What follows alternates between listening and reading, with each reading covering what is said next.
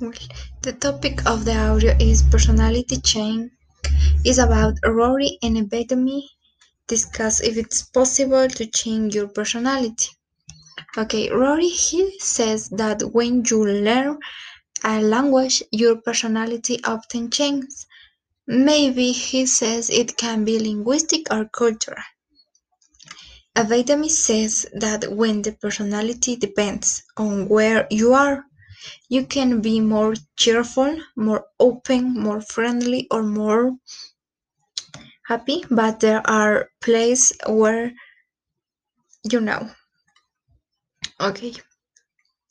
Rory he says Italians they seem to be very extrovert and the language seems to help them in that extroversion.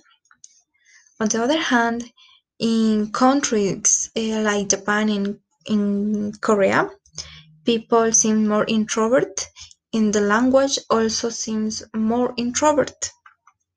Well, uh, Abadami says that Asians, when they speak in English, seem seems more friendly.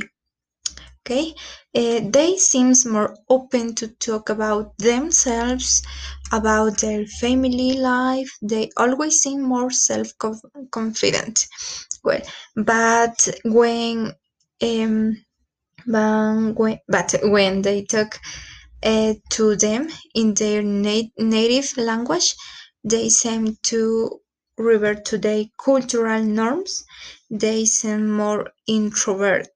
Well, Beremy and Rory they conclude that it's more cultural than linguistics.